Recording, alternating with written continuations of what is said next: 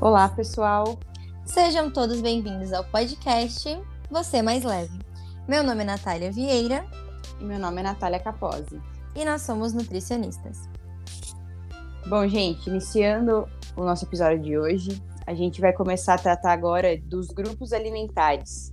É, falar sobre o que, que é cada macro e micronutriente, vocês vão entender o que, que é isso, tá? Qual a função desses nutrientes dentro do nosso organismo, para que vocês fiquem craques nesse assunto e não façam mais dietas loucas por aí. Então, é, como que a gente dividiu no último episódio, né, os alimentos, né, como a autora falou ali a divisão entre reguladores, construtores e energéticos. Só que esses alimentos, eles são divididos nesses grupos, porém eles podem estar simultaneamente no mesmo grupo, ou seja, um alimento ele pode ter uma ação construtora e energética, por exemplo, certo? Então, é, vocês nem precisam, na verdade, se apegar a isso, né? É só uma divisão para que fique mais organizado para passar isso, certo? A gente vai é, traduzir agora para vocês como que, quais são os conceitos a respeito desses grupos e para que cada para que serve cada um desses grupos de alimentos, tá? Os macronutrientes e os micronutrientes. Então vocês já devem ter ouvido falar sobre macro e micronutrientes, ou aqui, ou no Instagram, ou em alguma rede social. Mas o que afinal são macro e micronutrientes? Os macronutrientes são os nutrientes maiores, os grandes, como o nome já diz. E eles dividem em carboidratos, proteínas e lipídios, que são as gorduras. E os micronutrientes são os menores, que não possuem quilocalorias, né? Eles não são contabilizados, porém são essenciais, visto que eles têm uma função reguladora em nosso organismo. Esses são as vitaminas, os minerais. E terminando essa parte de micronutrientes, né? Nós vamos começar a falar dos macro. Hoje vamos focar, falar um pouquinho sobre carboidratos com vocês. E já dando o primeiro insight aí, né, do episódio, que se os micronutrientes não têm calorias, né, Nath? Não tem como um suplemento vitamínico, por exemplo, engordar uma pessoa, né? É uma hum. dúvida recorrente. Boa, né? boa. Uma dúvida recorrente entre os pacientes, ou até mesmo no Instagram que mandam, né? Não, vitamina não engorda, tá, gente? Então vocês podem tomar complexo vitamínico, né? De preferência com orientação profissional, mas eles não engordam. Exato, eles não fazem parte né, da contagem calórica. Isso. O, o primeiro grupo que a gente vai falar nesse episódio é o grupo dos carboidratos. Os carboidratos também podem ser chamados de açúcares, certo? O açúcar ele não é só aquele que a gente pega lá no açucareiro e coloca dentro da, do, do suco, dentro do café, enfim. O carboidrato ele também leva esse nome de açúcar. Por quê? Tanto o açúcar que vem desse açúcar de mesa, açúcar refinado, quanto o açúcar que vem dos das outras fontes de carboidrato, né, que a Nath vai falar para vocês depois quais são, todos eles vão se tornar glicose no final da digestão, tá? Independente da fonte que seja. E como quando a gente come esse alimento, ele passa lá pelo nosso sistema digestivo, ele vai no final desse processo nos gerar energia. Essa energia ela fica é, estocada, certo? Para que a gente possa utilizar depois. Durante esse processo de digestão, algumas enzimas precisam estar presentes nesse processo para que a gente consiga absorver os nutrientes. Tá? Agora, por exemplo, uma pessoa que tem deficiência de lactase, ela não consegue é, digerir a lactose corretamente. Tá? Isso é um, um probleminha aí de saúde que vocês geralmente devem é, perceber, ver, às vezes até ter esse probleminha nessa né, enzima, né? Tomam aquele remedinho para poder tomar leite ou os, os derivados, porque a lactose é um açúcar, certo? E a gente precisa de enzimas para quebrar esses açúcares até o ponto que eles vão virar é, glicose e a gente consiga absorver isso aí em forma de glicogênio, tá? É, a, o glicogênio é a forma que a gente arma, a, armazena tá bom? A gente armazena glicogênio nos músculos e no fígado, sempre, tá? A gente vai recorrer a esses dois locais que ficam estocado esse, esse glicogênio para que a gente consiga, consiga utilizar numa hora de necessidade, certo? Se a gente não tem esse estoque de glicose ok, é, a gente começa a ter alguns probleminhas, tá? Que a gente também vai, vai falar. É, esse estoquezinho que a gente consegue manter dentro do nosso corpo, ele também é, mantém o nível de glicose é no, no nível correto durante o sono. Então, quando a gente está dormindo, para que a gente não tenha o, o, gasto todo de energia, né, momentaneamente, a gente também conta com esse estoque de glicose, certo? Então ele é muito importante. Graças a, é, graças a essa reserva que a gente consegue ter energia para é, executar as nossas atividades, enfim, fazer tudo que a gente precisa fazer. Sem esse estoque de energia, a gente não consegue fazer nada, né? Então aí está um dos perigos de querer se tirar esse macronutriente da dieta. Então a glicose, como a Ana falou, não é o vilão, né? A gente percebe que sim, é açúcar para o nosso corpo, mas e a gente inclusive estoca esse açúcar, porém é necessário para que a gente tenha o nosso corpo com energia e que a gente consiga fazer todas as funções do dia a dia. Então, a glicose não é um vilão, na verdade, ela nos ajuda para ter energia durante o dia todo. E esse estoque é importante. Beleza. No entanto, se a gente consome carboidrato em excesso, a gente satura as reservas e torna isso gordura, o que a gente não quer, obviamente. Então, como a gente falou nos episódios anteriores, é diferente o que a gente vive hoje do que os nossos antepassados viviam. Eles precisavam né, armazenar essa gordura porque eles não tinham acesso ao alimento o tempo todo. Nós, diferentemente, não precisamos, porque nós temos esse acesso com facilidade. E quando consumimos em excesso, né, esse comer demais, o que geralmente acaba acontecendo, a gente vai criando essa reserva de gordura. Então, algumas pessoas, elas não têm a consciência de que acabam consumindo mais carboidrato do que necessário e isso vai fazer com que a pessoa tenha um estoque maior de gordura, porque está em excesso. Mas nós estamos aqui, não se preocupem, vamos ajudar vocês com esse problema e vocês não vão mais consumir carboidrato em excesso, gente. Não vão mais juntar as gordurinhas lá no lugar errado. Que acaba acontecendo é que o, o tipo de alimento fácil que a gente tem na mão é sempre uma fonte de carboidrato, né?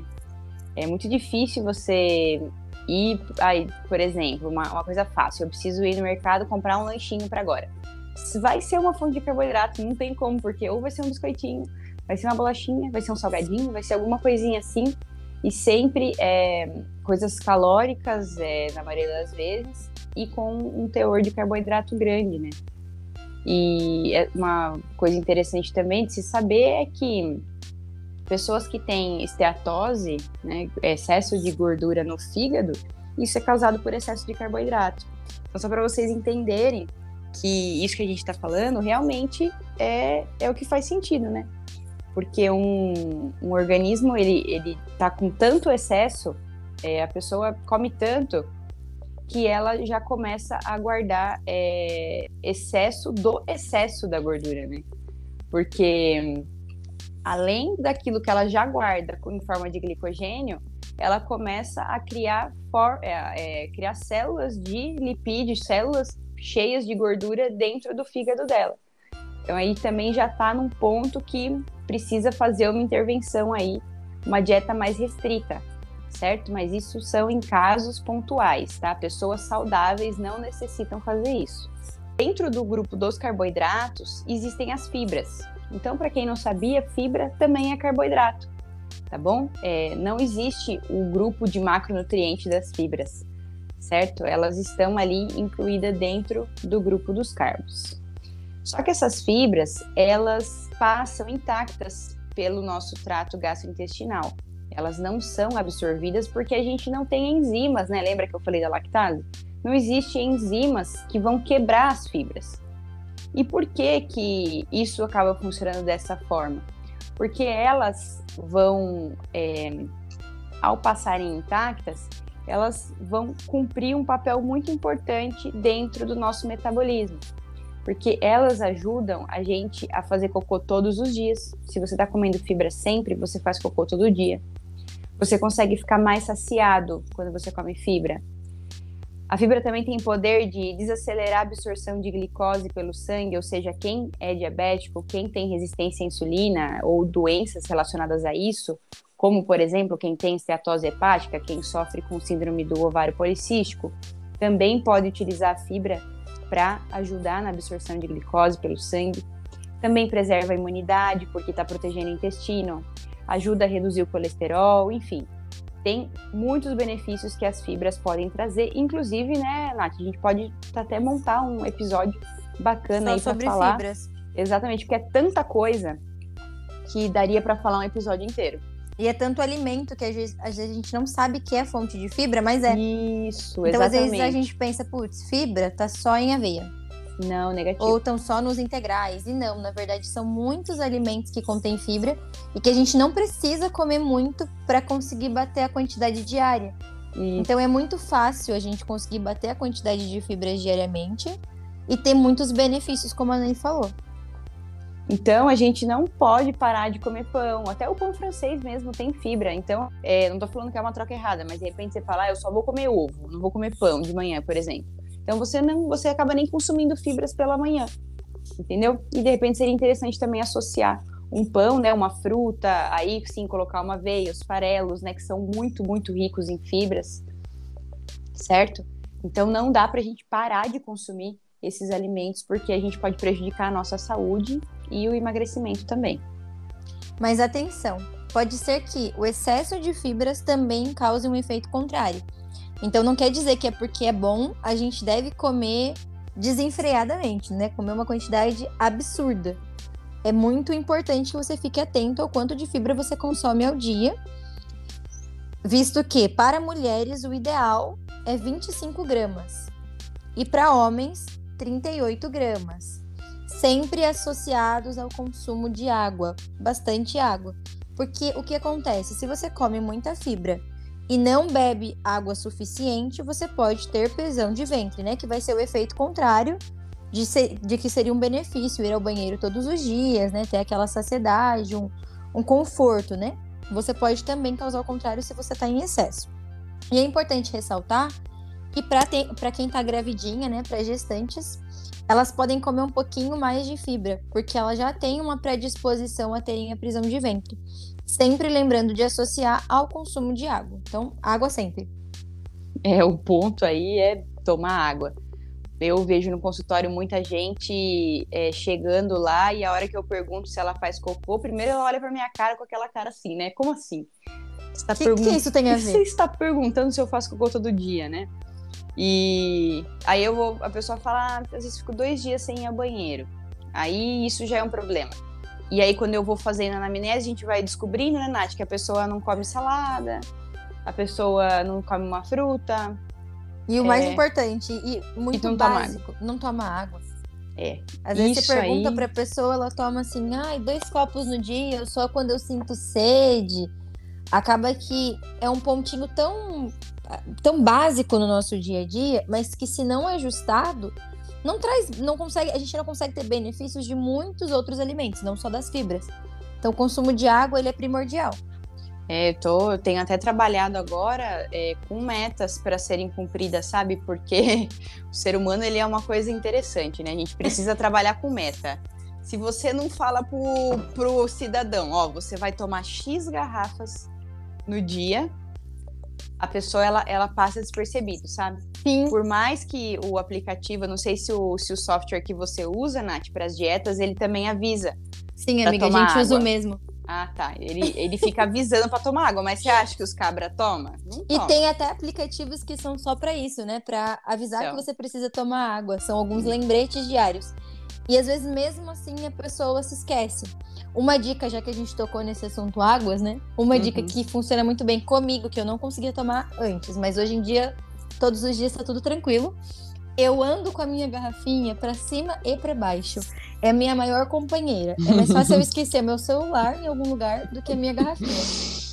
É verdade. Então eu ando gente. com ela o tempo todo e eu sempre inicio o dia tomando um copo de água além de te ajudar nas suas funções vitais, né? Porque você passou a noite toda dormindo sem tomar água, então seu corpo deu aquela desidratadinha, te ajuda a acordar melhor, a estar tá mais desperto, ajuda até mesmo nas funções cerebrais, te auxilia nesse negócio de, ó, preciso tomar água durante o dia todo. Já te dá um pique, logo pela manhã. É, vocês precisam fazer um teste. Você aí que tá ouvindo que não bebe água, começa a tomar água o dia inteiro para você ver como as coisas podem é, ser diferentes. Você fica até com mais energia quando você tá hidratado. Né? Você não fica aquele aspecto é, de, de, boca seca, aquele aspecto de pele né, seca, enfim. Fora que ajuda na saciedade também, né? Para quem tá buscando emagrecimento, associar a água, né? O bom consumo de água diário vai te ajudar também na questão saciedade. E por mais que seja, pareça ser um, uma coisa meio contraditória, quanto mais água você bebe, menos retido você fica, né?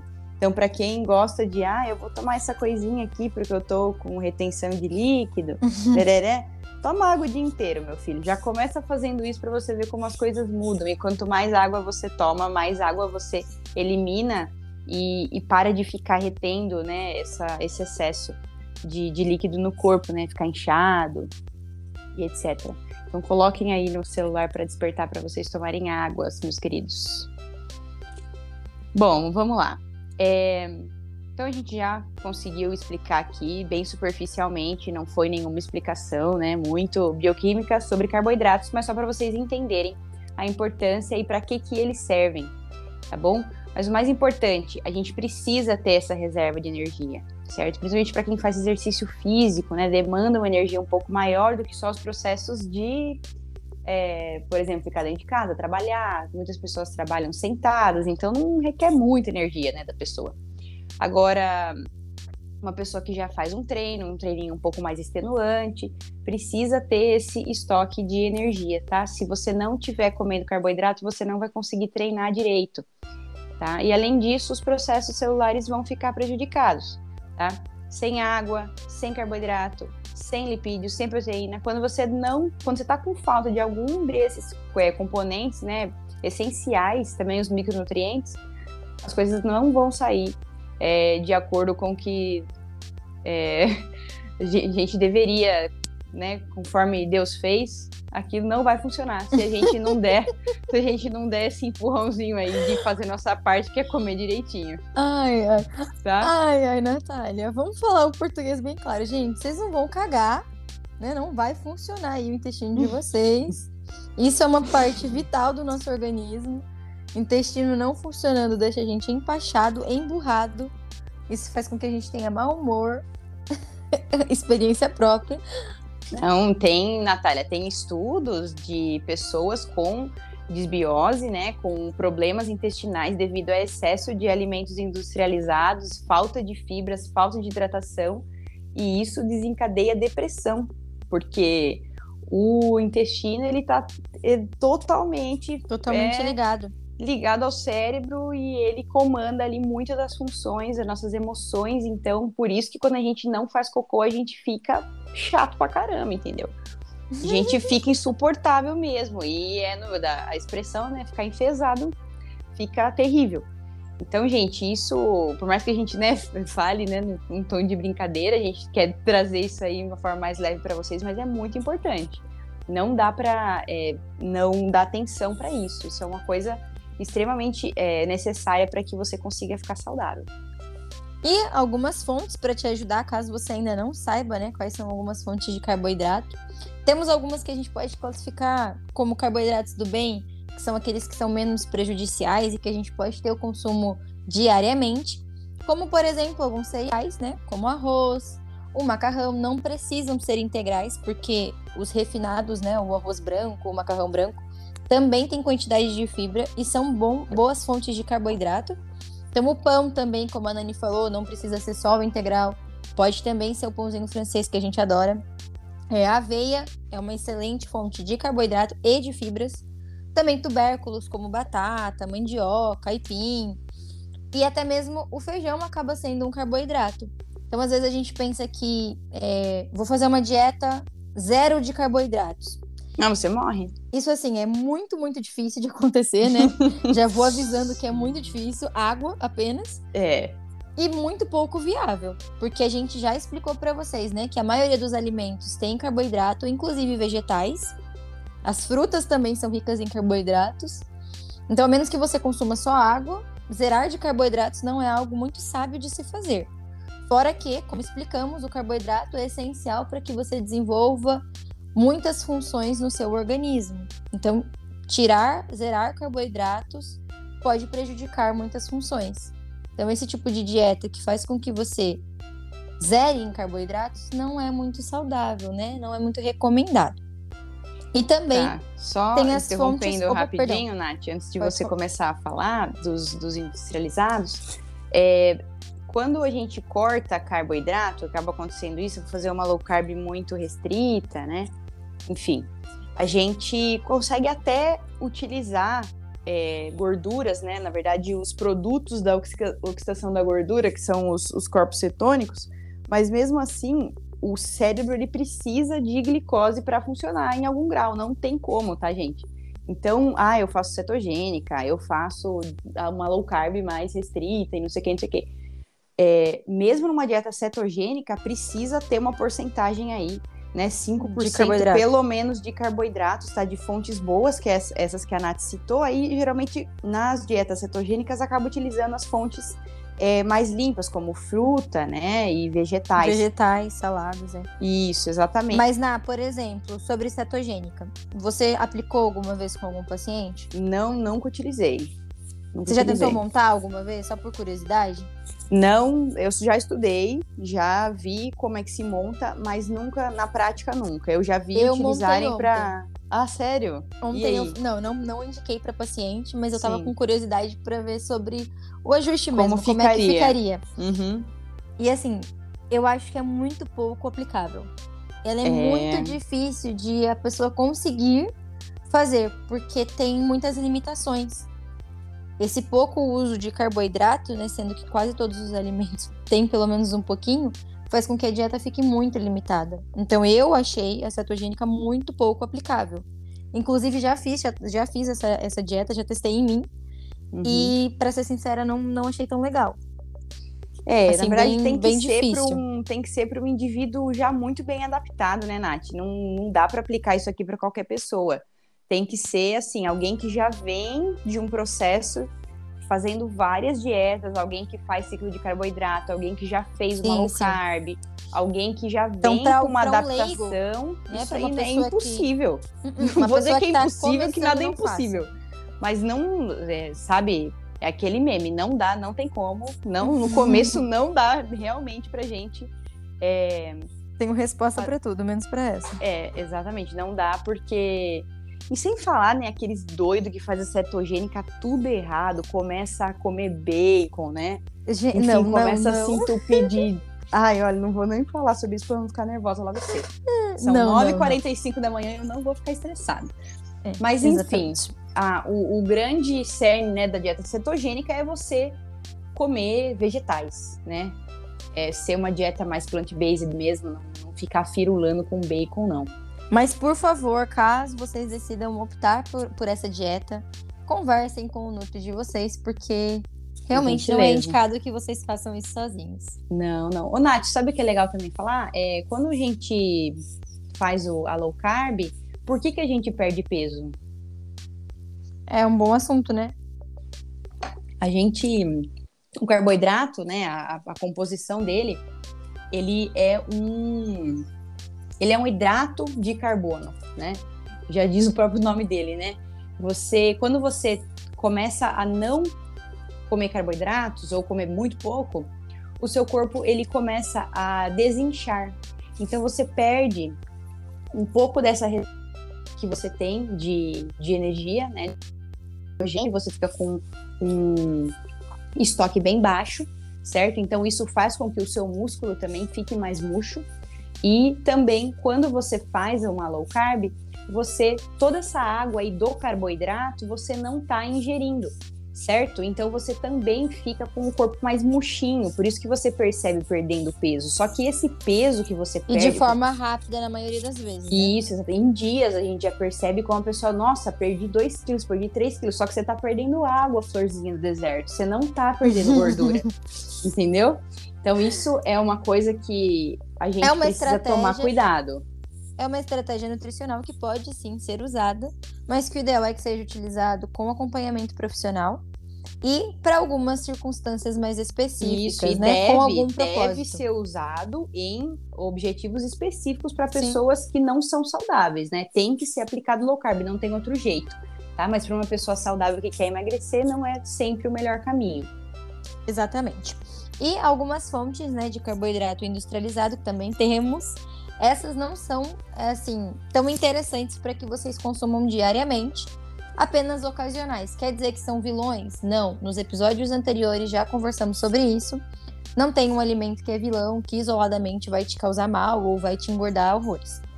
Mas é para ser consumido com uma certa restrição ali, né? Com um certo. Cautela, né? Uma... Exato, essa era a palavra que eu queria, cautela. Então, quais são mais ou menos esses alimentos, né? Você pode encontrar bastante carboidrato em bolachas, biscoitos, salgadinho, pizza congelada. Então, vai ter bastante alimento, né? Como a Nani falou, até mesmo um lanchinho rápido que a gente procura no mercado, a maioria tem carboidrato. Mas esses não são tão legais porque são muitas vezes associados com gorduras, algumas vezes até mesmo gorduras não tão, tão boas para nossa saúde, além de outros ingredientes que muitas vezes a gente nem, nem sabe o nome. Quando a gente pega um alimento, né, e vê que na composição nutricional tem muitos nomes que você desconhece, né, e uma lista muito grande de ingredientes, talvez não seja tão legal assim consumi-lo com frequência.